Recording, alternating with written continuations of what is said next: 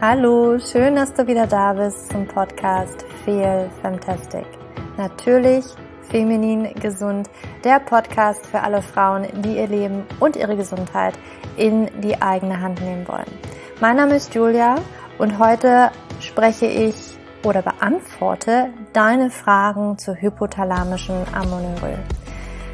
Das Ausbleiben der Periode aufgrund von Stress, aufgrund von zu wenig Nahrung, aufgrund von zu viel Sport, manchmal oder sehr oft sogar beides in Kombination.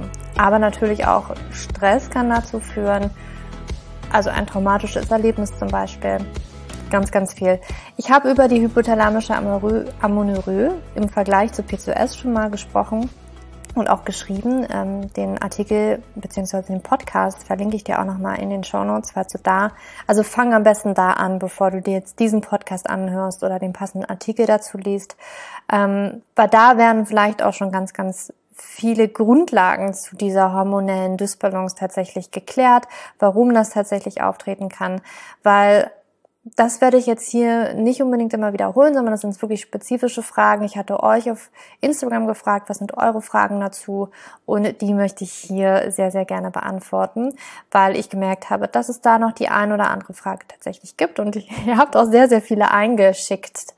Und äh, die möchte ich natürlich beantworten. Das waren auch sehr interessante Fragen und ich freue mich darauf. Ich habe hier einen wirklich unglaublich langen Artikel. Ich habe hier 13 Seiten den passenden Artikel oder beziehungsweise habe ich das auch nochmal aufgeschrieben, so dass du, wenn du den Podcast vielleicht jetzt nicht mitschreiben möchtest, also ich weiß, ganz viele haben auch immer Blatt Papier und einen Stift mit dabei und schreiben auch Dinge mit. Ähm, ich habe dir das aufgeschrieben, aber eventuell erwähne ich hier so beim Sprechen kommt man ja manchmal in den Redefluss doch noch ein bisschen mehr und gibt nochmal den einen oder anderen Zusatztipp. Eine Sache wollte ich dir noch sagen, und zwar zur hypothalamischen Amenorrhoe habe ich auch einen Selbsttest entwickelt, also einen kleinen Fragebogen, wo du für dich mal gucken kannst, wie wahrscheinlich ist es, dass deswegen meine Periode ausbleibt. Dass ich tatsächlich eigentlich vielleicht nicht so sehr P2S habe oder irgendeine andere Schilddrüsenunterfunktion oder was auch immer, wie wahrscheinlich kann es sein, dass deswegen, also wegen einer hypothalamischen Amenorrhoe, meine Periode ausbleibt. Und den Test, den verlinke ich dir auch nochmal in den Show Notes. Der ist kostenlos, den kannst du dir ganz einfach runterladen. Ich wollte einfach, dass du das weißt und den kannst du einfach machen. So, aber dann steigen wir doch gleich mal ein in die allererste Frage.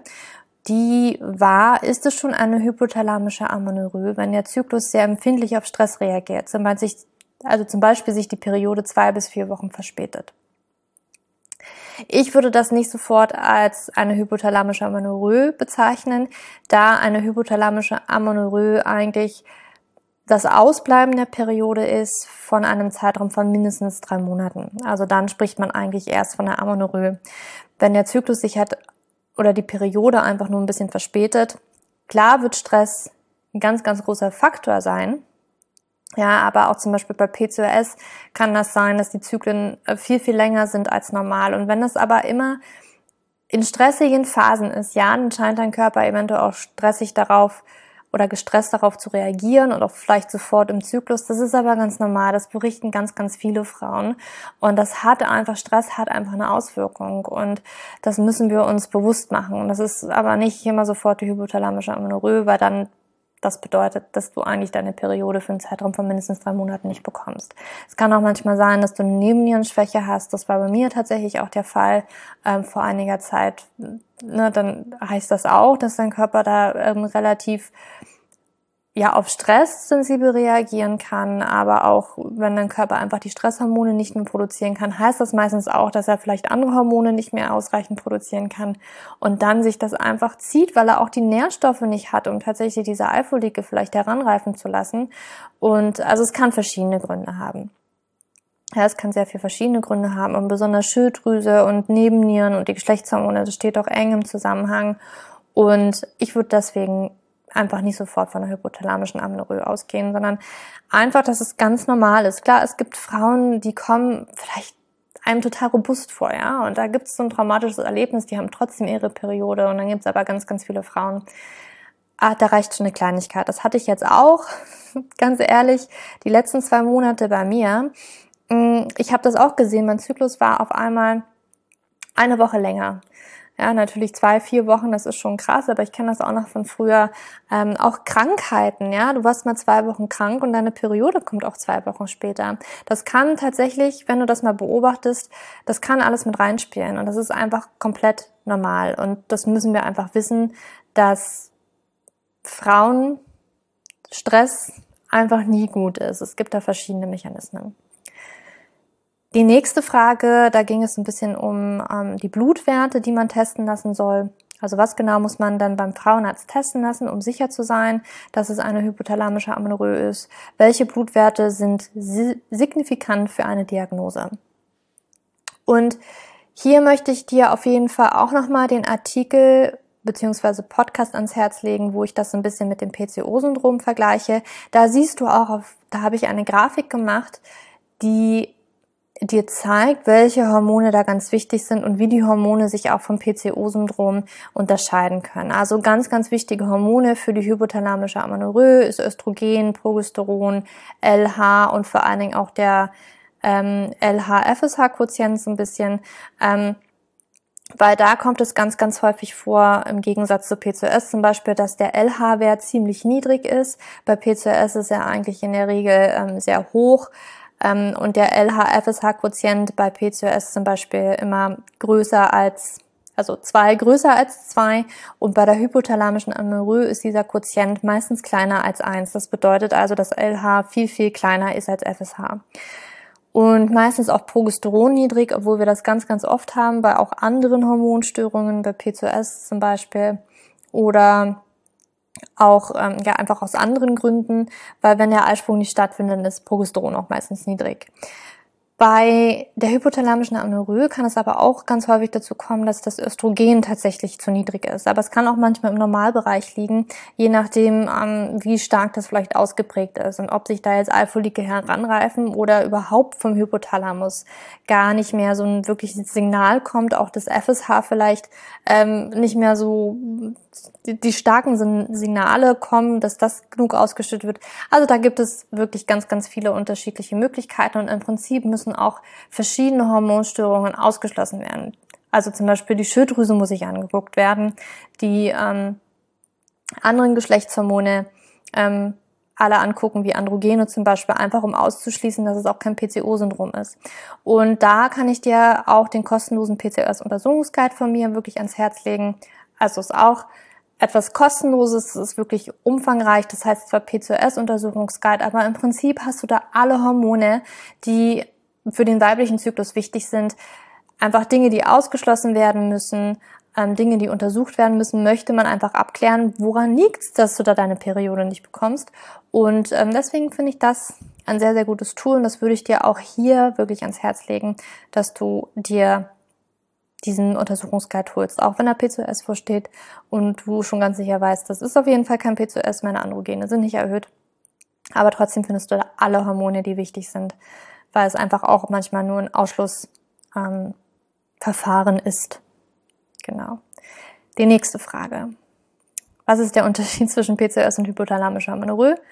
Und wie finde ich die Ursache bei mir heraus? Auch dazu möchte ich halt nochmal auf den Artikel verweisen und den Podcast, den ich dazu schon mal gemacht habe. Findest du auf jeden Fall auch äh, in den Show Notes.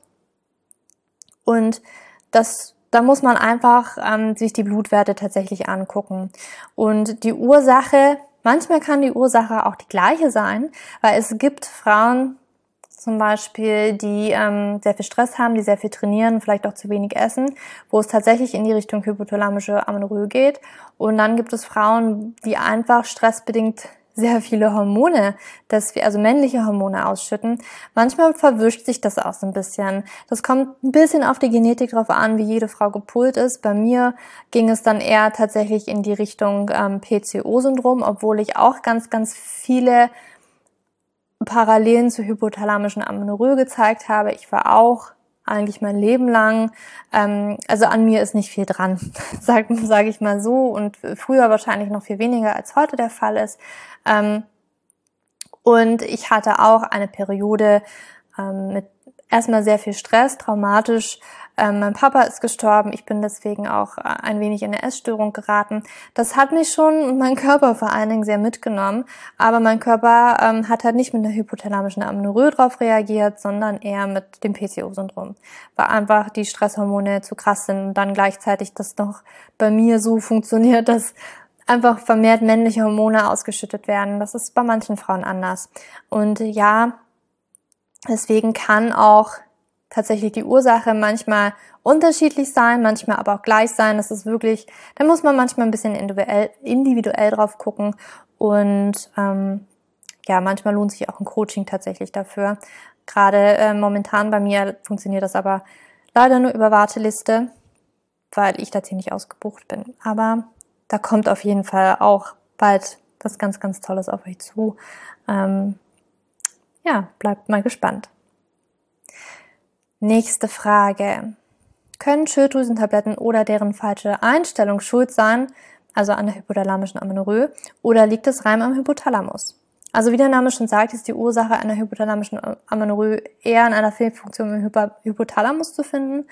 Ähm, nichtsdestotrotz kann so eine hypothalamische Amenorrhoe auch mit einer geminderten Funktion der Schilddrüse zusammentreffen. Also dass das gleichzeitig auftrifft. Weil auch eine Schilddrüsenunterfunktion kann manchmal die gleiche Ursache haben. Also nehmen wir mal an, eine Frau, sie isst zu wenig Kalorien, also sie isst einfach zu wenig und deswegen fährt halt auch der Stoffwechsel runter. Ne? Also die Schilddrüse ist ja für unseren Stoffwechsel, für die Energieverbrennung ganz, ja, wichtig für unseren Körper. Und wenn sie halt feststellt, ja, irgendwie kriege ich da nicht so viel, dann fährt sie halt den Stoffwechsel runter. Einfach weil unser Körper da versucht, effektiver, effizienter mit der Energie zu haushalten und mit dem umzugehen, was wir halt reinbekommen. Also restriktive Kalorienaufnahme kann dazu führen, dass natürlich auch die Schilddrüse sich runterdrosselt, ja, und das kann dann gleichzeitig ähm, mit einer hypothalamischen Amenorrhoe einherkommen. Aber die Hormone sind halt wirklich stark verknüpft, also Schilddrüsenhormone, Geschlechtshormone und eine ausbleibende Periode kann also auch Ursache einer Schilddrüsenunterfunktion sein. Das ist dann aber nicht unbedingt eine hypothalamische Amenorrhoe, ist echt ein bisschen kompliziert, ähm, sondern wäre dann eine Amenorrhoe, also eine ausbleibende Periode aufgrund einer Schilddrüsenunterfunktion. Wenn halt die Schilddrüsenwerte das zeigen. Theoretisch wäre eine ausbleibende Periode auch möglich, wenn eine Frau nicht richtig mit den Schilddrüsenmedikamenten eingestellt ist. Das zum Beispiel, also bei einer Schilddrüsenunterfunktion kommt es zum Beispiel häufig zur erhöhten Prolaktinausschüttung. Ein Prolaktin ist ein Hormon aus der Hypophyse. Die Kommunikationskette in unserem Körper funktioniert so, dass wir als oberste Instanz den Hypothalamus haben. Der Hypothalamus sendet ein Signal an die Hypophyse. Das, die Hypophyse ist auch ganz, ganz nah beim Hypothalamus, also im Gehirn. Und die Hypophyse wiederum gibt das Signal an die jeweilige Hormondrüse weiter. Nun ist es jetzt so, in diesem Fall mit der Schilddrüse, ähm, so, dass die oder der Hypothalamus das Hormon Thyrotropin Releasing Hormon, TRH, ausschüttet, was ein Signal an die Hypophyse gibt. Die Hypophyse daraufhin schüttet TSH aus, was der Schilddrüse sagt, bitte jetzt weniger oder mehr Schilddrüsenhormone zu produzieren. Das Ding ist aber, dass dieses TRH von dem Hypothalamus nicht nur für TSH, also das Schilddrüsenhormon, verantwortlich ist, sondern auch für Prolaktin. Also Prolaktin wird auch in der Hypophyse ausgeschüttet. Und wenn wir jetzt eine Schilddrüsenunterfunktion haben, dann haben wir automatisch auch mehr TRH, also der Hypothalamus vermehrt dann das Signal an die Hypophyse sendet, TSH auszuschütten, weil wir versuchen, die Schilddrüse jetzt anzuregen mit mehr Hormon von, vom Gehirn sozusagen. Und gleichzeitig kann deswegen auch Prolaktin ansteigen. Und Prolaktin ist ein Hormon, was eigentlich eher ausgeschüttet wird in den letzten Zügen der Schwangerschaft, in der Stillzeit, damit wir Milch produzieren, damit wir einfach unseren Säugling ernähren können. Gleichzeitig gilt Prolaktin aber auch als Hormon, was den Eisprung unterdrückt.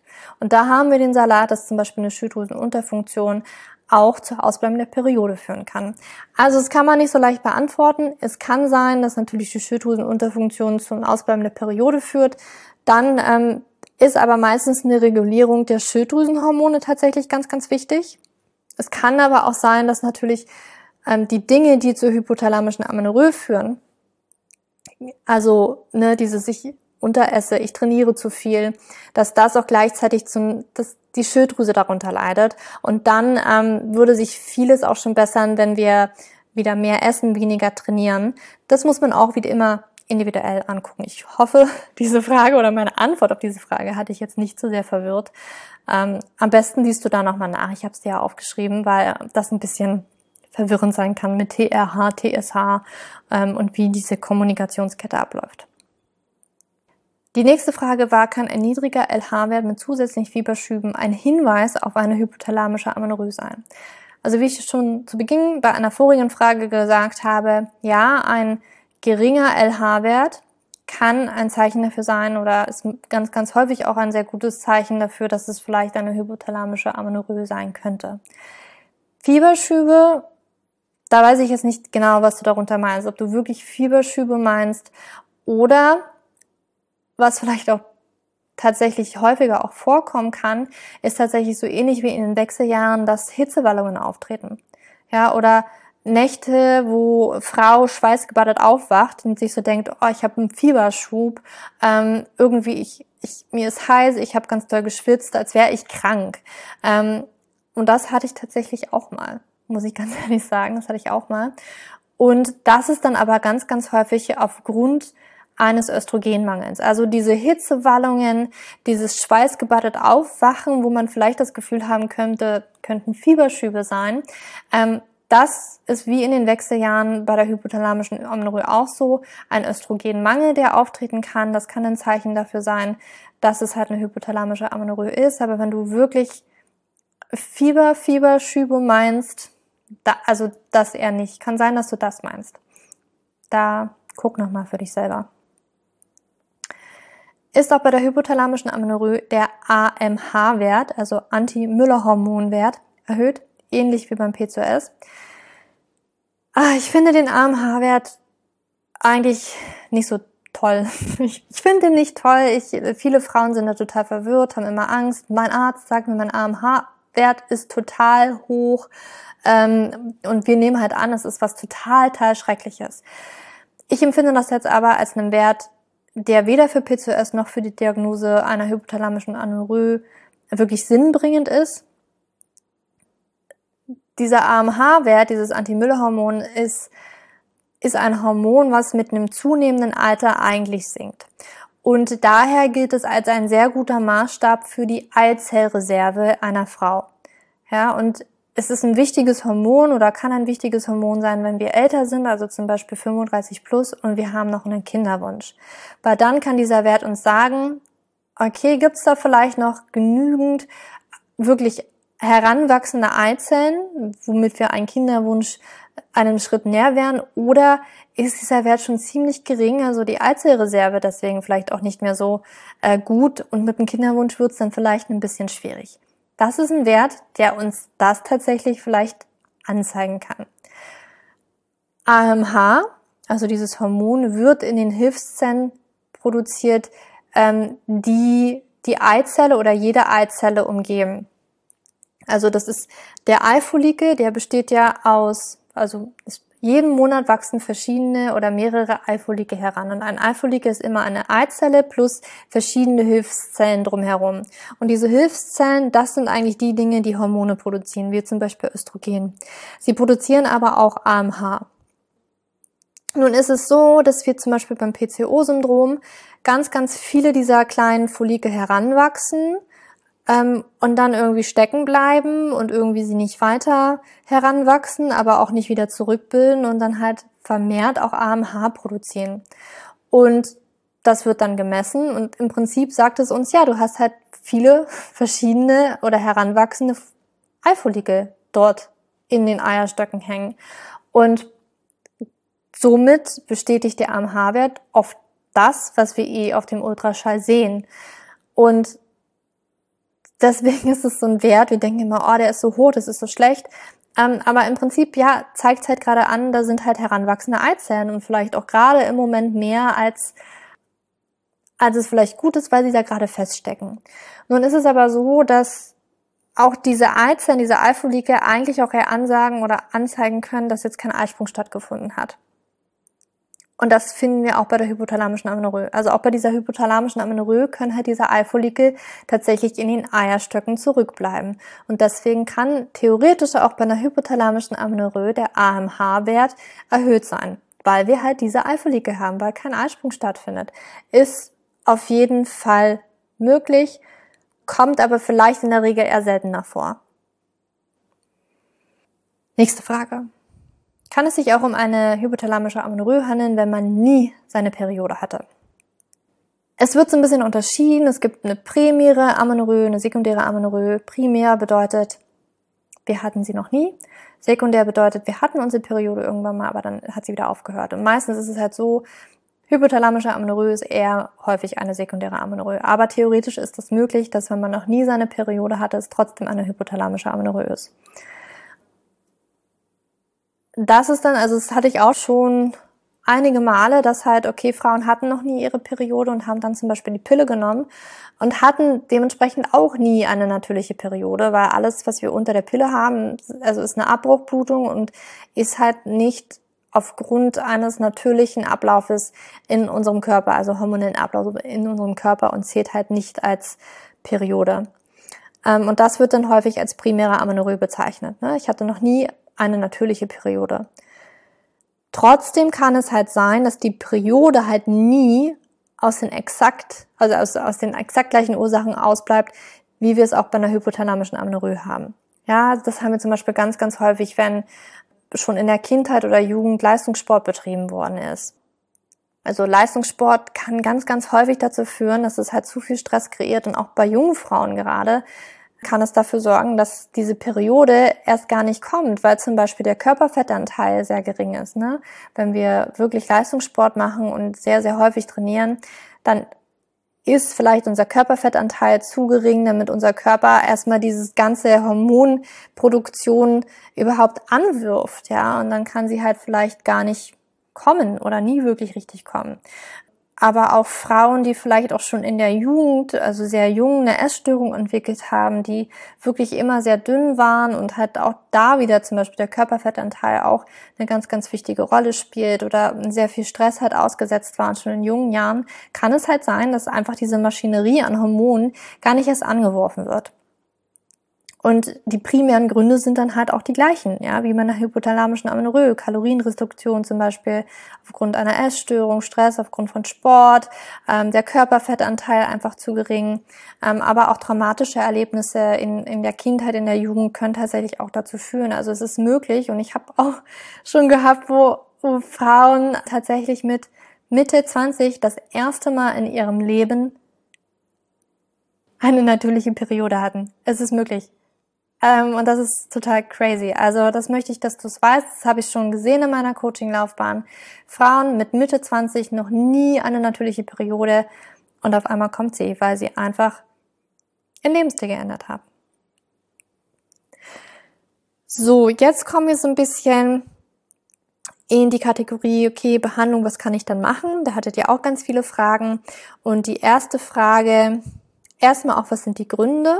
Für eine hypothalamische Amenorrhoe. Wenn man auch die Gründe weiß, dann weiß man vielleicht auch eher, okay, was kann ich dann machen? Aber ähm, zu, zu dem Grund würde ich dir nochmal meinen Artikel zur hypothalamischen Amenorrhoe auch ans Herz legen, den ich eh schon jetzt mal erwähnt hatte und auf jeden Fall unten verlinkt auch ist. Also sowas wie zu wenig Essen, zu viel intensiver Sport, ähm, die Verbindung von beiden, zu wenige Kohlenhydrate, also wenn wir Low Carb gehen, das alles kann eine Rolle spielen. Aber lies da bitte nochmal den anderen Artikel durch. So. Kann sich eine hypothalamische Amenorrhoe von selbst widerlegen? Wenn ja, wie lange dauert es etwa? Also die gute Nachricht ist, eine hypothalamische Amenorrhoe ist heilbar und lässt sich umkehren. Das können wir zum Beispiel beim PCO-Syndrom eher nicht sagen. Ja, ein PCO-Syndrom, das ist eher ein lebenslanges Managen äh, dieser Hormonstörung und bei der hypothalamischen Amenorrhoe ist das wirklich zu 100% umkehrbar und da würde ich sogar so weit gehen, dass ich sage, es ist heilbar. Ähm, aber man muss halt etwas Arbeit in den Erholungsprozess reinlegen, also Erholungsprozess den Körper da einfach in die Regeneration schicken, weil das ist ganz häufig einfach ein Muss. Und der Lebensstil muss sich verändert werden. Das heißt nicht, ne, ich mache jetzt eine Sache und meine Periode kommt wieder, ich bin geheilt. Ähm, aber es ist einfach so, dass eine hypothalamische Amenorrhoe ganz, ganz häufig durch falsches Essverhalten, also Kalorienrestriktion und auch Trainingsverhalten entsteht.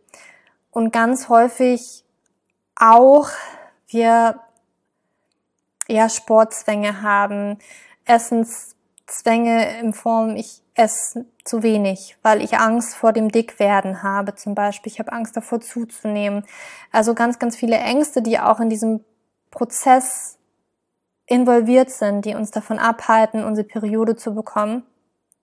Und da kann ich dir wirklich nur sagen, dass ich gerade an einem Online-Kurs arbeite, der sich wirklich darauf fokussiert, da viel, viel entspannter auch mit dem eigenen Körperbewusstsein zu sein und dir einfach zu zeigen, was es braucht, damit dein Körper dich, sich sicher fühlt und in eine Periode wiederkommen kann. Und wie lange der Prozess dauert, das ist ganz unterschiedlich, aber er kann, die Periode kann theoretisch schon innerhalb der ersten drei Monate nach Beginn, ich sag mal, des, des Erholungsprozesses, dieses Prozesses, okay, ich tue jetzt alles dafür, dass mein Körper seine Periode wieder bekommt, ja, ich bring den Stein ins Rollen, kann es schon innerhalb der ersten drei Monate wirklich passieren, dass die Periode wiederkommt. Je nachdem, wie weit wir vielleicht auch von unserem Sollzustand entfernt sind, ja. In anderen Fällen dauert das aber auch bis zu zwölf Monate. Da kommt es wirklich drauf an, musst du vielleicht Schritt für Schritt vorgehen. Also ich zeige dir auch in meinem Online-Kurs, was es braucht, und wenn zu viele Ängste da auch involviert sind, wie du das Schritt für Schritt machen kannst. Und du wirst einen Fahrplan bekommen, was du genau machen musst. Der ist noch nicht ganz fertig, aber ich möchte das hier schon mal sagen. Der wird auf jeden Fall kommen, ähm, auch ganz bald schon. Und ich freue mich schon wahnsinnig auf diesen Kurs. Das wird wirklich ein ganz, ganz toller Kurs. Ähm, da fließt gerade ganz viel Herzblut rein. Und ja, also je nachdem, wie weit du von deinem Sollzustand weg bist, ähm, inwiefern du wirklich bereit bist, jetzt zu sagen, okay, jetzt oder nie, ich gebe mein Bestes, ich gebe wirklich alles, was ich habe, weil das ist mir wichtig, dass meine Gesundheit wirklich 100 Prozent ist, dass meine Periode wieder da ist, vielleicht mein Kinderwunsch auch erfüllt wird. Auch das wird ein Modul in dem Online-Kurs sein. Das wirst du auf jeden Fall in den Show Notes finden. Ich habe schon sehr lange keine Periode mehr. Das ist übrigens die nächste Frage. Ich habe schon sehr lange keine Periode mehr, ähm, mehr als zehn Jahre. Kann ich die hypothalamische Amenorrhoe trotzdem heilen? Also erstmal auch in Fällen, in denen die Periode über mehrere Jahre ausbleibt. Also auch wirklich Jahrzehnte.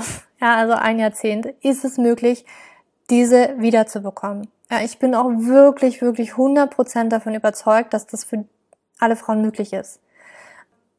Ich habe schon Fälle erlebt, wo 14 Jahre keine Periode da war und ja, ich habe es dir schon gesagt, wo Frauen mit, mit Mitte 20 das allererste Mal ihre Periode bekommen. Es ist auf jeden Fall möglich. Es gibt nur ganz, ganz wenige Fälle, in dem da vielleicht wirklich etwas anderes ist. Ja, irgendwie, also manche Frauen, die durchlaufen, ja, okay, wir gucken mal, ob am Hypothalamus, ob im Gehirn da irgend ähm, etwas nicht ganz gut funktioniert. Ähm, das kommt wirklich so, so selten vor. Deswegen wirklich, ich bin von 100% davon über, überzeugt, dass es auch nach zehn oder mehr Jahren, wo du deine Periode nicht hattest, auf jeden Fall möglich ist, sie wiederzubekommen, wenn du die richtigen Schritte gehst, die du zum Beispiel in meinem Online-Kurs dann erlernen wirst. Du wirst einfach wissen, was es braucht und was du machen musst. Und gleichzeitig werde ich dich da ganz wirklich durch diesen Kurs tragen, dich an die Hand nehmen und ja, es wird ganz, ganz tolle Extras geben. Ich freue mich jetzt schon auf den Kurs. Ich bin so selbst so gespannt, dich durch diesen Prozess zu begleiten. So, und dann ist es halt so, wenn du deine Periode wiederbekommst, und das ist, wie gesagt, auch nach zehn Jahren plus wirklich möglich, dann kannst du auch schwanger werden. Ja, also das bedeutet, auch wenn du eine hypothalamische Amenorrhoe für fünf, für zehn oder mehr Jahre hattest, ist es möglich, schwanger zu werden. Sobald du deine Periode wieder hast, ist es möglich, schwanger zu werden. Auch hier werden wir in dem Kurs wirklich intensiv drauf eingehen, was braucht es, wie lange sollte ich vielleicht warten, bis meine Periode wieder da ist, weil tatsächlich ist es so, dass es dass der Zyklus vielleicht am Anfang noch ein bisschen instabiler ist und erstmal so ein paar Monate braucht, um wirklich in die Gänge zu kommen, damit wirklich ein Eisprung stattfindet, damit wirklich eine Regelmäßigkeit reinkommt. Einfach um den Körper darauf vorzubereiten, schwanger zu werden, ein Kind auszutragen und damit es nicht zu einem frühen Abbruch kommt. Weil ganz, ganz häufig ist es so, wir bekommen unsere Periode, wir werden vielleicht auch schwanger, aber der Körper ist einfach noch nicht ready dafür, weil vielleicht bestimmte Nährstoffe noch fehlen, weil einfach das Progesteron zu gering ist, dass der Körper diese Schwangerschaft nicht halten kann. Und das wirst du auch auf jeden Fall in meinem Kurs. Da werde ich dich ganz doll mitnehmen und dir auch zeigen, was es wirklich braucht, damit dein Körper sich noch sicherer fühlt und damit auch du wirklich optimal dich auf eine Schwangerschaft oder dein Körper optimal auf eine Schwangerschaft vorbereiten kannst. Und also ja, ganz klar, auch wenn du mehrere Jahre eine hypothalamische Amenorrhoe hast, ist es für dich auch möglich, ein Kind zu bekommen. Also ich bin wirklich, wirklich, wirklich mehr als überzeugt davon. Die nächste Frage ist, stimmt es, dass die hypothalamische Amenorrhoe sich aufheben lässt, wenn man mal ein BMI von 23 hat oder beziehungsweise zu, zu einem BMI von 23 zunimmt? Und da ist es so, dass jeder Körper anders ist. Oder erstmal so, der BMI ist ein guter Maßstab. Ist ein guter Maßstab für viele, um halt zu sagen, okay, das ist das, was, was ein Frauenkörper braucht. Und es liegt ungefähr bei 22, 23, ein BMI von 22, 23, dass man dort festgestellt hat, okay, das ist wirklich ein gesunder Körper und auch ein fruchtbarer Körper. Das ist so ein Orientierungswert. Ich finde es aber auch wichtig, wirklich sich zu betrachten, also andere Aspekte zu betrachten, weil was ein BMI sich nicht anguckt, ist zum Beispiel der Körperfettanteil. Es kann also auch sein, dass eine Frau einen BMI von 22 hat, weil sie Muskelpaket ist, aber halt zu wenig und vielleicht auch ja ein schweres Knochengerüst als vielleicht eine andere Frau hat, aber dafür ähm, nicht genug Körperfett hat, theoretisch möglich und trotzdem ihre Perioden nicht bekommt. Also dahingehend, es gibt noch andere Aspekte als einfach nur den BMI. Ähm, manchmal kann es auch sein, dass ich einen ganz normalen BMI habe, also an normalen Anführungsstrichen, also Normalgewicht und so weiter und vielleicht auch einen ganz gesunden Körperfettanteil, aber ich trotzdem noch zu viel trainiere und das einfach so ein stressiger Alltag ist und vielleicht auch mit dem Training zu viel Stress, dass deswegen meine Periode ausbleibt. Also ich würde den BMI, kann man als Richtwert nehmen, aber auch nicht unbedingt, das ist das Nonplusultra, damit muss ich jetzt hin, ähm, trainiere aber trotzdem weiter wie verrückt.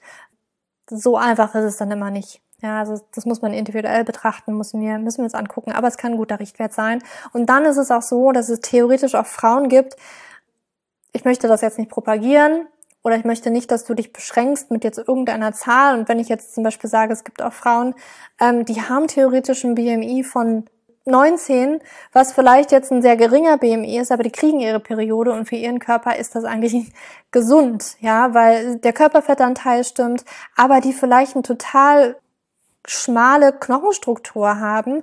Also das ist total individuell und ich sage auch immer, guck dir wirklich deinen ganz spezifischen Körperbau an. Guck dir an, wo du herkommst, weil eine Scarlett Johansson wird niemals ein Heidi Klum sein oder weiß ich nicht, irgendeine Magermodel, einfach weil sie komplett anders aufgebaut ist. Und also nicht ein Magermodel möchte ich jetzt nicht sagen, aber eine Heidi Klum ähm, hat vielleicht einen, einen geringeren BMI, als es vielleicht eine Scarlett Johansson haben würde.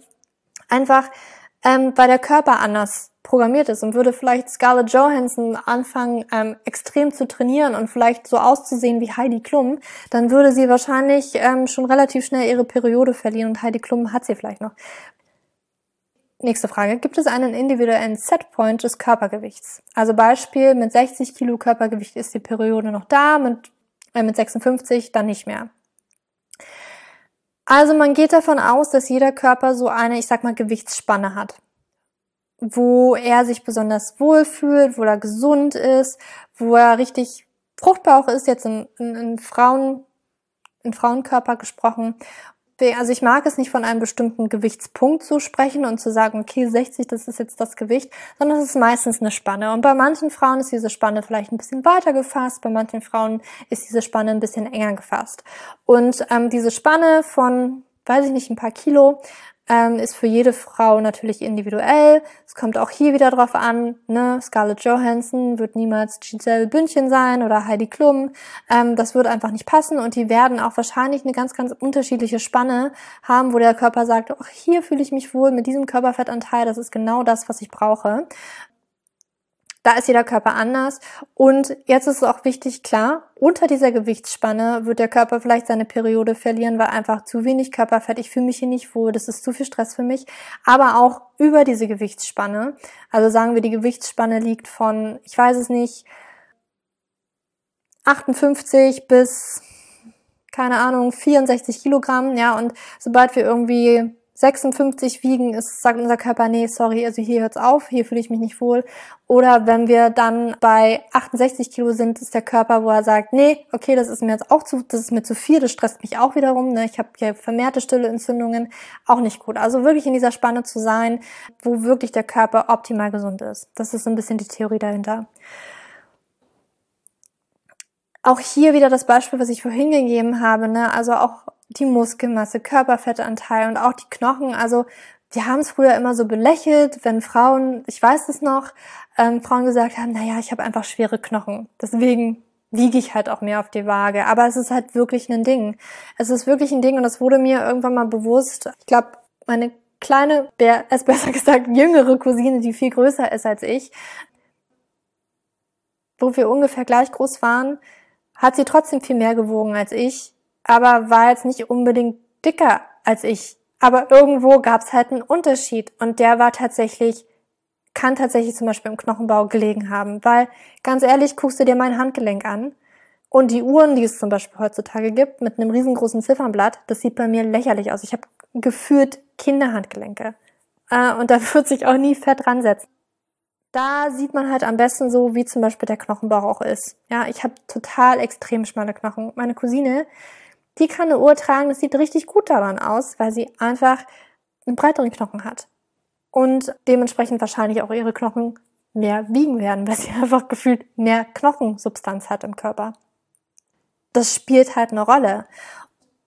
Ja, deswegen das nicht außer Acht zu lassen. Aber ja, es gibt diese, diese Gewichtsspanne und ganz, ganz häufig kann das auch ein guter Indikator sein. Also wenn ich weiß, ich habe mit 60 Kilogramm vielleicht meine Periode bekommen aber jetzt wiege ich 52, da kommt sie halt nicht, ja, dann weißt du, dass es wahrscheinlich schon so um die 60 Kilo sein wird, wo sein, wo dein Körper sich am wohlsten fühlt. Und das ist halt wirklich auch etwas, was ich dir sehr ans Herz legen möchte. Dein Körper entscheidet das, nicht dein Verstand. Wir sind halt so darauf gepolt, dass wir irgendeine bestimmte Zahl auf der Waage sehen möchten und das irgendwie angeben muss, ne, also das BMI und alles, so viel muss ich wiegen, damit ich gesund bin. Nein, das entscheidet unser Körper, das entscheidet nicht unser Verstand. Deswegen finde ich es auch manchmal ganz schön, sich von der Waage so ein bisschen loszureißen und wirklich intuitiv zu essen, wirklich ausgewogen gesund zu essen, aber auch intuitiv und einfach auf die Körpersignale zu hören. Und ähm, ja, wie das geht, bekommst du auf jeden Fall auch in meinem Kurs dann. Das ist ganz, ganz wichtig ja, auch über die Setpoint-Theorie werden wir noch ein bisschen dann sprechen. Muss ich über mein Normalgewicht zunehmen, um meine Periode wiederzubekommen? Wenn ich dann wieder abnehme, geht dann die Periode nicht wieder weg? Das war so ein bisschen so eine Frage. Ich hatte nämlich in einem Podcast davor auch gesprochen oder auch geschrieben, dass es manchmal muss auch eine Frau ein bisschen mehr zunehmen und kann dann eventuell wieder abnehmen, damit diese Periode wieder einen Schwung bekommt. Damit ist aber eigentlich von mir eher so ein bisschen gemeint, und das möchte ich jetzt ein bisschen klarstellen, ganz viele Frauen, die wirklich in diesen Erholungsprozess aus der hypothalamischen Amenorrhoe hineingehen, machen sie das aus einer, aus einer Ausgangssituation, wo sie im Körper vielleicht verhungern lassen haben, in Anführungsstrichen. Also der Körper hat gehungert. Er ist ausgehungert. Und wenn sie jetzt sagen, okay, ich esse wieder mehr, und das ist wirklich der größte Teil der Frauen, berichtet dieses Phänomen, ich habe ununterbrochen Hunger. Ich könnte nur noch essen, ähm, weil der Körper diese Regulationsmechanismen gar nicht mehr hat, beziehungsweise jetzt auch gerade so dieses Gefühl hat, oh geil, endlich kriege ich mal ein bisschen mehr Essen und das Gefühl hat, jetzt muss ich mehr verlangen, weil es könnte ja die nächste Hungersperiode kommen esse jetzt hier alles, was ich kriegen kann. Und das ist dann halt dieses Gefühl, wir haben ständig Hunger, weil unser Körper, das ist wirklich rein biologisch, es ist auch nichts Falsches daran und ich möchte, dass du es weißt, dass es ganz, ganz vielen Frauen so geht. Im, im Online-Kurs wirst du dich auch mit anderen Frauen austauschen können, da wirst du auch nochmal den Support haben. Das ist einfach ganz wichtig zu wissen, weil dann ganz viele denken, ich verliere komplett die Kontrolle, irgendwas ist falsch mit mir. Nein, es ist nichts falsch mit dir, sondern das ist dein Körper, der dir jetzt Signale gibt und du darfst endlich mal deinem Körper die Chance geben, sich auszudrücken und du kannst den jetzt mal zuhören und wissen, dieser Hunger ist normal und lieber Körper, es tut mir leid, dass ich dir nicht genug Nahrung und das gegeben habe, was du gebraucht hast in der Vergangenheit und ich höre dich jetzt und ich gebe dir jetzt, was du brauchst. Und dann ist es so, dass wir, wenn wir halt wirklich unserem Körper auch das geben, was er braucht und er sozusagen also wie das auch mit den Hormonen und den Sättigungshormonen und Sättigungssignal auch mit dem Gehirn tatsächlich funktioniert, das wirst du auch lernen bei mir, entweder im Coaching oder tatsächlich im Online-Kurs, wie das zusammenhängt, warum das so ist, warum unser Körper auch so viel Hunger hat danach. Und dass dieser Hunger aber auch aufhört. Dieser Hunger hört auf. Und zwar dann, wenn der Körper sich sicher fühlt. Und meistens ist es dann so, dass, ähm, ja, manche Frauen so ein bisschen so ein ganz, ganz kleines bisschen über dem Normalgewicht drüber schießen, dadurch, dass der Körper wirklich dieses Bedürfnis hat, ich muss jetzt hier wirklich alle Sicherheiten mehr anessen, die gehen. Und dann hört dieser Hunger auf. Dieser Hunger hört auf, weil der Körper jetzt weiß, okay, ich habe jetzt hier genügend Reserven, mir geht's gut, ich kann wieder chillen und ich muss nicht mehr so viele Hungersignale senden. Dann ist es so, dass wir anfangen, automatisch weniger zu essen und diese Frauen auch ein wenig an Gewicht verlieren und auch an ihrem kompletten Wohlfühlgewicht, also vom Körper her entschiedenes Wohlfühlgewicht sind. Und das ist so ein bisschen damit gemeint. Manche Frauen schießen vielleicht so ein bisschen übers, übers Normalgewicht hinaus und nehmen dann wieder ab. Das bedeutet aber nicht, dass sie das willentlich machen, wieder abzunehmen, sondern dass es einfach sie jetzt intuitiv essen, ihrem Körper würde ich das geben, was er halt braucht. Und das kann manchmal sein, okay, mein Körper hat gerade diesen Hunger, das ist ein ganz normaler biologischer Prozess und Mechanismus, der jetzt da gerade in mir stattfindet. Und genau, dann kann es manchmal sein, dass ja, manche Frauen ein bisschen übers Normalgewicht hinausschießen, dann automatisch, intuitiv, nicht willentlich, ähm, weniger essen und merken, ich habe gar nicht mehr so viel Hunger, mir reicht jetzt auch weniger, weil sein Körper einfach, ja, der ist in so einem, ja, jetzt kann ich, jetzt kann ich wirklich chillen, jetzt fühle ich mich sicher, jetzt ist alles safe, fühle mich gut und dann essen sie automatisch weniger und nehmen dadurch ein klein wenig ab, ja, ohne in diesen Prozess reinzukommen, okay, jetzt muss ich weniger essen und eine Diät machen. Das ist es nicht. Das passiert wirklich intuitiv. Und der Körper ist wirklich ein Meisterwerk der Natur. Und es ist wirklich erstaunlich, was der alles, was der alles machen kann. was er nicht alles macht für uns. Okay, nächste Frage. Wie kann ich am besten vorgehen, um wieder einen Zyklus zu bekommen? Wie komme ich aus der H wieder, aus der HA, also aus der hypothalamischen Amenorrhoe wieder raus? Also auch das habe ich dir schon in einem Artikel davor aufgeschrieben und auch im Podcast besprochen. Deswegen möchte ich darauf hin verweisen.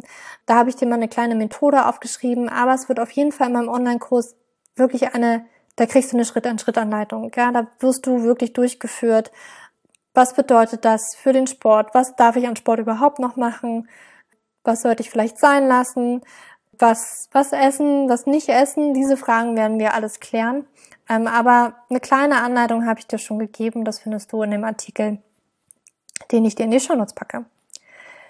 Kann ich trotzdem noch Sport machen, ist eine andere Frage, die ihr hattet. Und das mit dem Sport kommt so ein bisschen drauf an. Also in meinem Online-Kurs und auch in dem Coaching wirst du feststellen, ich gebe dir zwei Wege. Ja, und für manche Frauen ist es tatsächlich so, manche Körper brauchen absolute Ruhe und Training wäre wirklich kontraproduktiv. Aber es gibt Trainingsmethoden, Trainingseinheiten, die ganz okay sind, ja, und die dir, ähm, also die deinen Körper auch unterstützen können. Also das sind aber keine intensiven Trainings, das wird kein Joggen sein, sondern es ist ja sowas wie Yoga, sowas wie Pilates zum Beispiel, ähm, was durchaus möglich ist. Aber das vielleicht auch nicht jeden Tag, ähm, das vielleicht auch nicht unbedingt eine Stunde und 20 Minuten, sondern tatsächlich ein bisschen trotzdem runter reduziert, aber einfach eine andere Art des Trainings. Und das Training Sport ist immer etwas, was du danach auch noch zu, wieder zurückgehen kannst. Das heißt nicht, dass du, wenn ich jetzt sage, ähm, vielleicht das Training mal ganz sein zu lassen, um dem Körper die Erholungsphase zu geben, bedeutet das nicht, dass das für immer jetzt so ist, sondern du wirst, du wirst zurückgehen können. Du wirst auch wieder laufen gehen können, ne? aber immer in Verbindung mit deinem Körper und auf ihn zu hören Das ist möglich, ja, aber halt kein, kein HIT, kein CrossFit, das würde ich wirklich sein lassen. Und dann ist es halt möglich. Also wie gesagt, ich werde dir in, in, im Coaching gebe ich halt immer zwei Wege vor und du kannst halt entscheiden, welchen Weg du erstmal gehst. Und Weg eins ist halt immer, okay, Ruhe. Weg zwei ist, okay, wir versuchen Schritt für Schritt das runterzuschrauben und zu gucken, was dein Körper braucht und ob er das, ob es ausreicht. Es kann durchaus sein, dass es ausreicht, aber eventuell müssen wir ähm, runter reduzieren, etwas nochmal ändern. Das gucken wir dann oder eventuell tatsächlich auf Schritt eins zurückgehen. Aber auch da wirklich die Unterstützung zu haben, weil da auch ganz viele Ängste verbunden sind. Diese Ängste möchte ich dir gerne nehmen. Und deswegen gibt es da auch von mir eine ganz, ganz große Unterstützung in Zukunft. Mit dem Online-Kurs zum Beispiel. Oder auch im Coaching. Wird man eine hypothalamische Amenorrhoe selber wieder los, wenn sie gepaart mit einer Nebennierenschwäche auftritt oder braucht es immer Hilfe? Also, eine hypothalamische Amenorrhoe kann natürlich ja, noch eine Nebennierenschwäche dazukommen. Und das ist für mich ein bisschen nochmal was anderes, als hätte ich nur eine hypothalamische Amenorrhoe. Meistens ist bei Frauen natürlich mit hypothalamischer Amenorrhoe auch Cortisol erhöht und die Nebennieren so oder so involviert.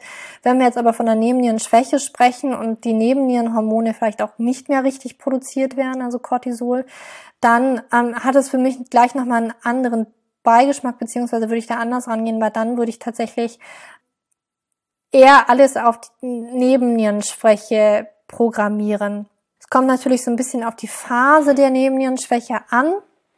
Und sicherlich sind auch viele Dinge gleich, ähm, wie jetzt, also wenn ich im Coaching, mein Coaching betrachte, sind viele Dinge gleich zwischen, wenn ich jetzt eine Frau habe mit Nebennierenschwäche und eine Frau mit hypothalamischer Amenorrhoe, was wir da machen. Aber bei einer Nebennierenschwäche ist meistens nochmal ganz viel oben drauf gesetzt. Also da müssen wir gucken, Gibt es da nicht massive Mängel an Vitalstoffen? Gibt es nicht andere Erkrankungen, Magen-Darm-Beschwerden, zum Beispiel Leaky Gut ist ganz, ganz häufig, Mitochondrienpathie auch ganz, ganz häufig. Das haben wir manchmal bei einer hypothalamischen Amenorrhoe in dem Sinne nicht. Also man kommt meistens nicht drum herum, da noch ein bisschen intensiver sich das anzugucken und da würde ich eigentlich immer die professionelle Hilfe vor allen Dingen bei der Nebennierenschwäche auch mir holen, weil wir dann ein bisschen tiefer gucken müssen und manchmal wirklich kräftig den Körper unterstützen müssen, damit er da wieder rauskommt. Hör dir dazu am besten auch mal meinen Podcast zur Nebennierenschwäche an, um da nochmal ein besseres Gefühl zu bekommen. Ich gebe dir da auch nochmal ein paar Dinge mit, die du vielleicht nochmal außer dich ausruhen noch machen kannst. Das ist ein Podcast, aber auch ein Artikel, kannst du dir also auch durchlesen. Wie schnell erholt sich der Haarausfall nach der Heilung einer hypothalamischen Amenorrhoe? Das Ding natürlich mit den Haaren ist, dadurch, dass die Haare so einen langen Zyklus haben, Wachstum, Ruhephase und so weiter, kann das manchmal ein bisschen länger dauern, bis man da halt wirklich Veränderungen sieht.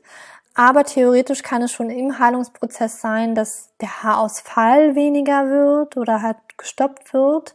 Das ist auf jeden Fall möglich, also schon in den ersten Monaten tatsächlich, ja sobald der Körper merkt, okay, ich krieg hier wieder, Stress ist runtergefahren, ich krieg wieder die Nährstoffe, die ich brauche, um das wirklich alles ähm, zu halten, dann kann das auch schon relativ schnell, dass die Haare nicht mehr ausfallen, das kann beginnen. Aber bevor man halt Veränderungen sieht, ja, es können schon einige Monate vergehen, ja, dass man so nach zwei, drei Monaten schon sieht, okay, vielleicht kommen da neue Babyhaare. Manchmal kann es auch länger dauern, je nachdem. Das kann man halt nie so pauschal sagen dann, dann kommt wirklich auf diesen persönlichen Erholungsprozess drauf an. Ich liebe es übrigens, Erholungsprozess zu sagen, wenn es zu hypothalamischen Anemorie kommt, weil der Körper meistens wirklich eine extreme Erholung braucht. Nächste Frage war, gibt es einen Zusammenhang zwischen einer hypothalamischen Amenorrhoe und dem Darm? Also ein Zusammenhang ist auf jeden Fall möglich. Zum Beispiel können Darmprobleme Auslöser von stillen Entzündungen sein, die im Körper immer auch Stress bedeuten. Und Stress spielt ja bei einer hypothalamischen Amenorrhoe eine wichtige Schlüsselrolle. Dann müssen natürlich, also wenn diese auftreten, müssen die natürlich angegangen werden, weil sie sonst diesen Erholungsprozess natürlich auch erschweren. Also es ist ein Zusammenhang da. Ich finde auch ganz interessant das Buch zum Beispiel, ähm, wo diese Verbindung zwischen unserem Gehirn und unserem Darm sehr gut beschrieben wird, von ähm, Gregor Hasler, Hasler, Hasler, Hasler, glaube.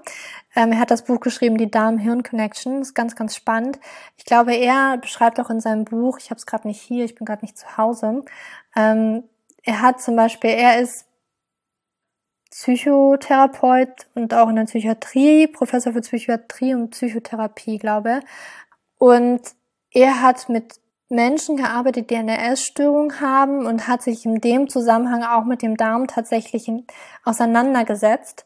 Ähm, deswegen vielleicht nochmal ein bisschen interessanter auch, weil ganz viele Frauen mit hypothalamischer Amenorrhoe tatsächlich eine Vergangenheit mit Essstörungen haben.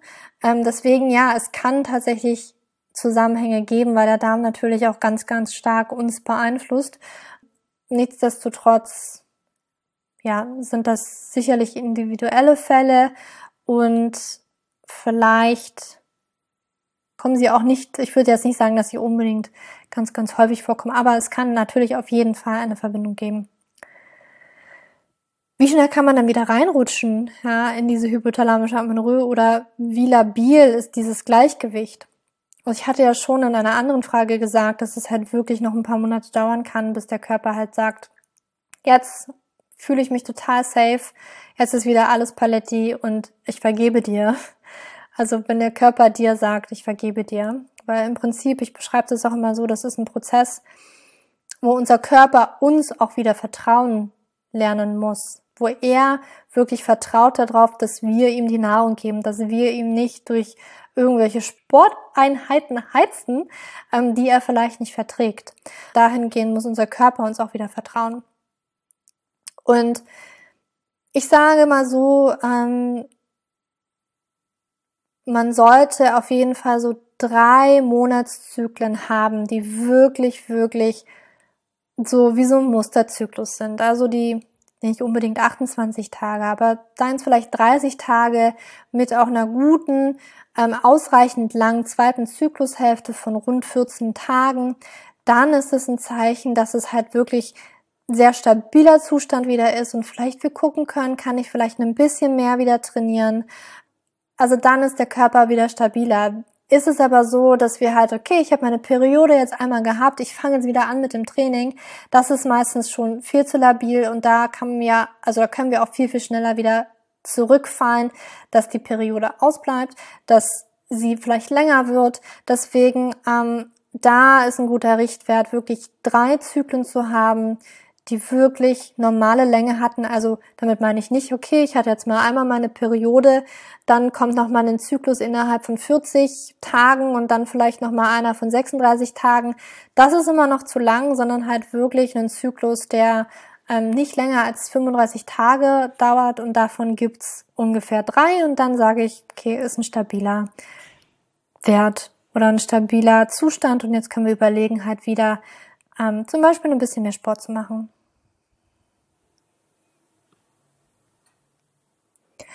So, die nächste Frage war, und jetzt sind wir schon ein bisschen ähm, im Ernährungsteil, also ich habe es ein bisschen aufgeteilt.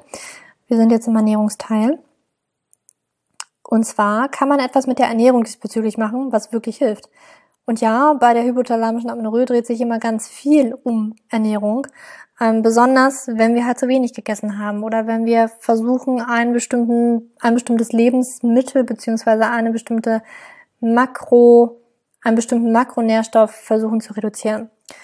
Und es ist wirklich bei ganz, ganz vielen Frauen mit einer HA eine Schlüsselrolle, die Ernährung. Und besonders wichtig für viele Frauen ist einfach, dass wir anfangen, mehr zu essen. Es geht ganz, ganz häufig nicht darum, okay, was muss ich jetzt weglassen? Julia hat gesagt, Gluten, Milchprodukte sind vielleicht ein ganz ganz schlimm oder so. Äh, darum geht es bei einer hypothalamischen Amenorrhoe meistens nicht, sondern es geht einfach darum, die Restriktionen wieder wegzunehmen und wirklich sich auch zu trauen, intuitiver zu essen. Dahingehend ja, ähm, einfach mehr zu essen, vor allen Dingen alle Makronährstoffe in einem guten und ausgewogenen Verhältnis zu sich zu nehmen. Also das heißt Proteine, Kohlenhydrate und Fette.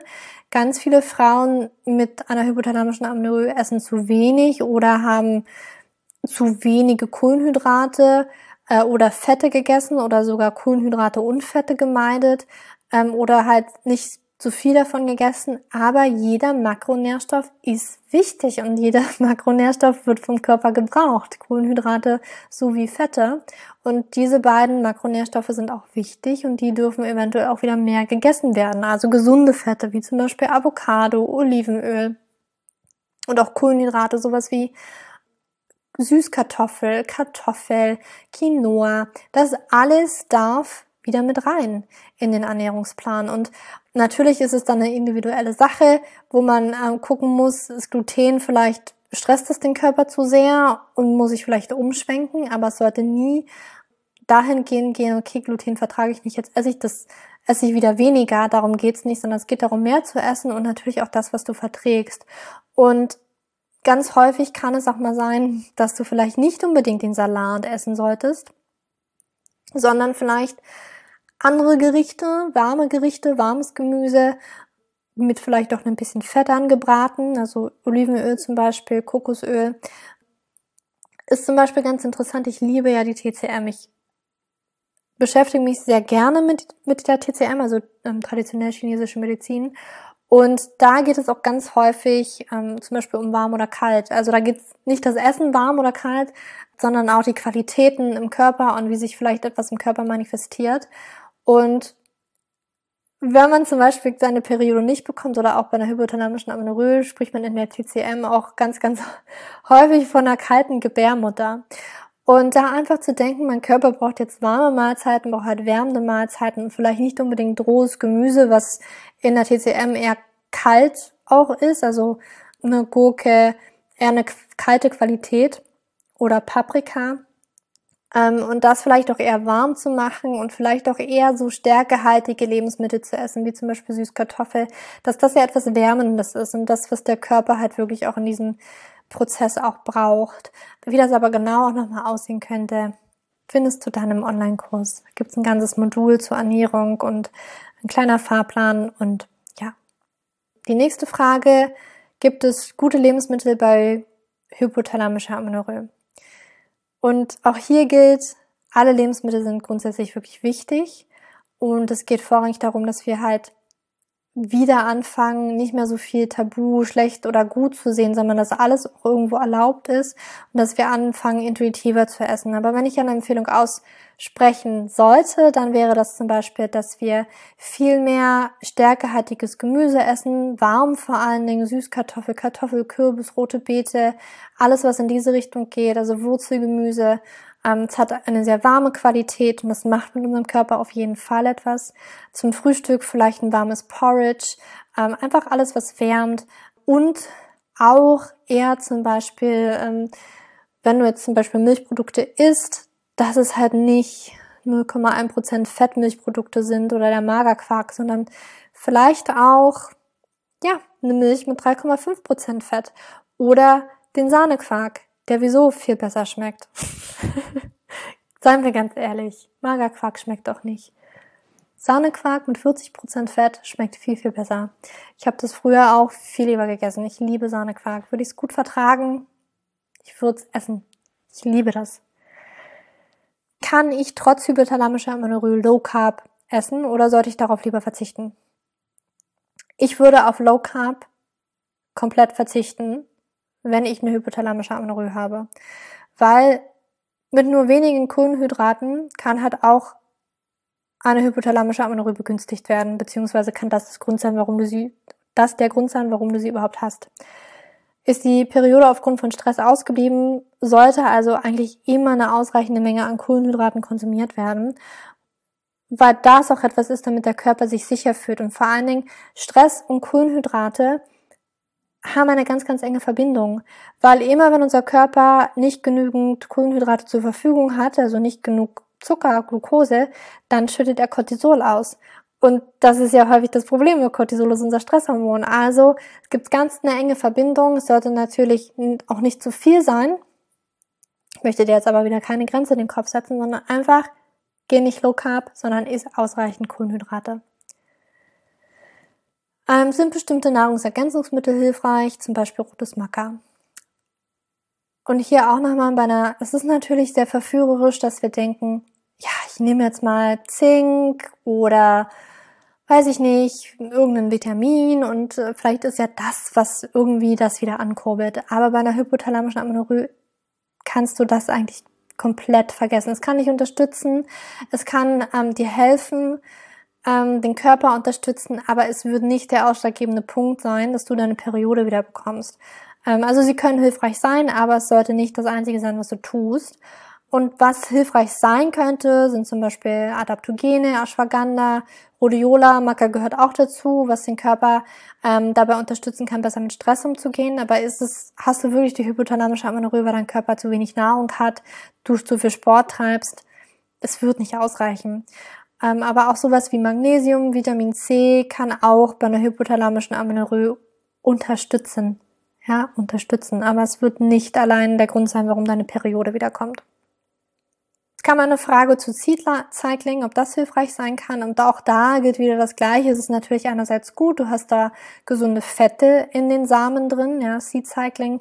Ähm, wenn du nicht weißt, was das ist, das ähm, ist so ein bisschen so eine Theorie, dass wir halt den Zyklus ja in zwei Zyklushälften aufteilen und dann ähm, die die Samen, wie zum Beispiel Kürbiskerne, Sonnenblumenkerne, Leinsamen und Sesamsamen, ähm, sozusagen mit diesem Zyklus abwechseln. Das heißt, in der ersten Zyklushälfte sind es, oh Gott, lass mich nicht lügen, Kürbiskerne und Leinsamen, glaube, die wir essen sollten. Und in der zweiten Zyklushälfte Sonnenblumenkerne und Sesamsamen. Es kann dich unterstützen, vor allen Dingen auch so ein bisschen mehr in, in Tune zu kommen mit dem weiblichen Zyklus, ähm, wie es eigentlich schwanken sollte. Ähm, und vielleicht auch die gesunden Fette können hin und wieder gut sein für dich, aber es würde nicht dein Hauptproblem lösen, weil das Hauptproblem ist ganz, ganz häufig einfach zu viel Stress aufgrund, ähm, dass wir zu wenig gegessen haben.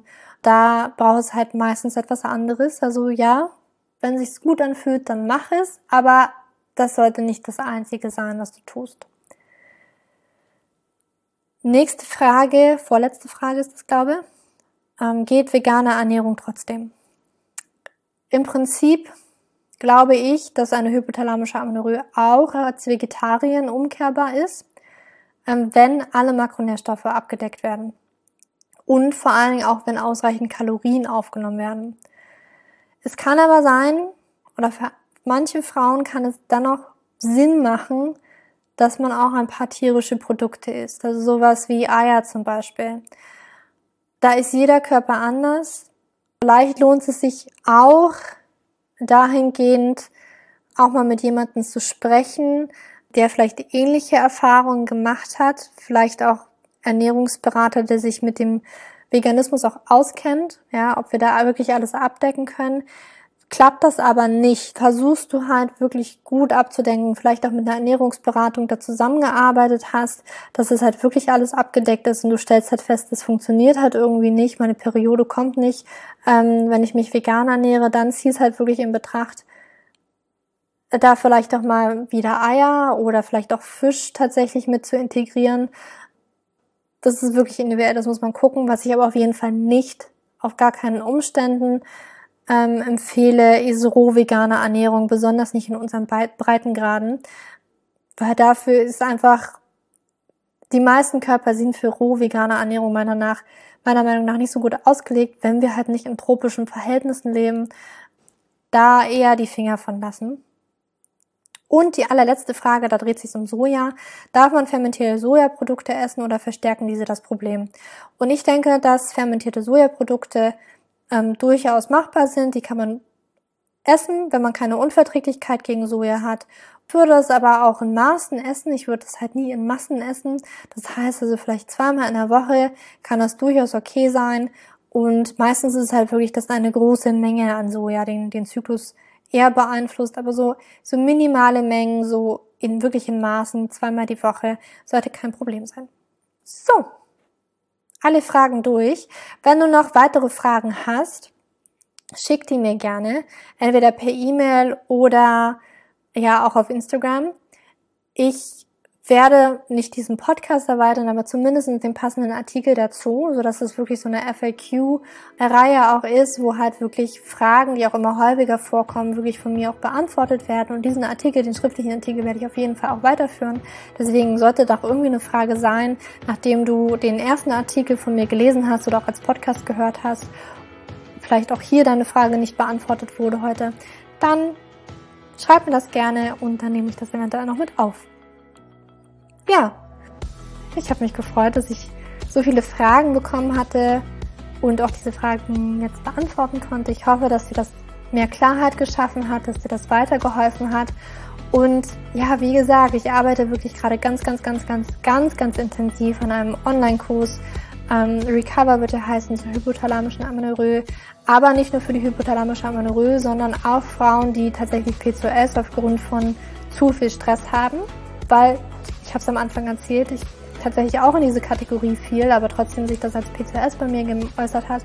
Aber auch Sportlerinnen, Athletinnen, dann ist der Kurs genau das Richtige für dich. Und mehr Details wird es in Zukunft geben. Wenn du mir folgst, wirst du es auf jeden Fall nicht verpassen. Ich werde dich das wissen lassen, sobald er fertig ist. Und ja, wenn du jetzt nochmal den Selbsttest machen möchtest, den hatte ich ja am Anfang schon erwähnt, dann guck nochmal in den Show Notes, da findest du den kostenlosen Selbsttest. Wie wahrscheinlich ist es, dass du die hypothalamische Amenorrhoe hast? Fragen oder Anregungen hast, die jetzt auch über diesen Podcast hinausgehen, dann schreib mir gerne auf Instagram oder per E-Mail. Und wenn dieser Podcast gefallen hat, dann hinterlass mir gerne eine 5-Sterne-Bewertung auf iTunes, damit wir noch mehr Frauen erreichen können, weil es wirklich mein ganz, ganz großes Ziel ist, dass alle Frauen über Frauengesundheit Bescheid wissen und was in ihrem Körper abgeht, was mit den Hormonen passiert, warum Hormone da sind, was sie mit uns machen und einfach damit wir gesünder sind als Frauen. Und ja, ich wünsche dir jetzt noch einen wunder, wunderschönen Tag oder Abend, wann auch immer du diese Podcast-Folge hörst und für dich im Abend. Deine Julia.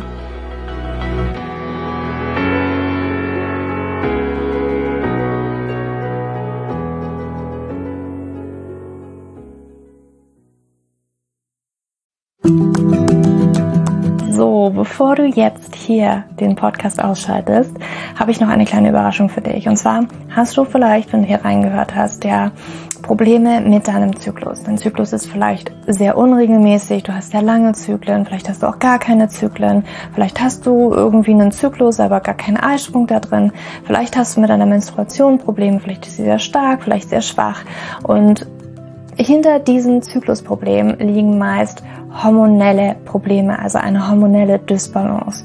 Und ich habe herausgefunden, dass es meist vier Haupthormondysbalancen gibt.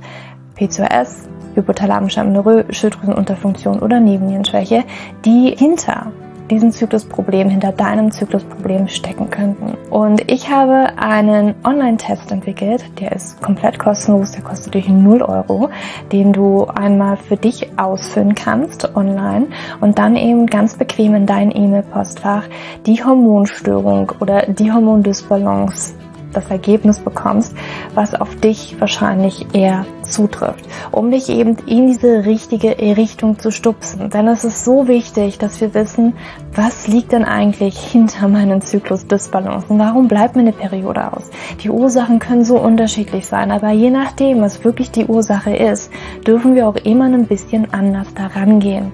Ja, das heißt, wenn ich PCOS habe, dann äh, bringt mir nicht so viel, wenn ich hypothalamische Amenorrhoe Dinge tue, ja, oder wenn ich eine hypothalamische Amenorrhoe Dinge tue, können die Dinge, die ich bei P2S immer lese, die ich machen sollte, einfach meine Zyklusstörung, ja, oder den Zyklus einfach noch mehr in diesen nicht funktionalen Bereich drücken, ja, weil das einfach nicht die richtige Herangehensweise ist. Und deswegen habe ich diesen Zyklustest entwickelt, damit du für dich wirklich mal in die richtige Richtung gestupst wirst und da wirklich nochmal intensiver reingehen kannst und dass du endlich mal ähm, ein besseres Gefühl dafür hast, worum geht's hier eigentlich bei mir?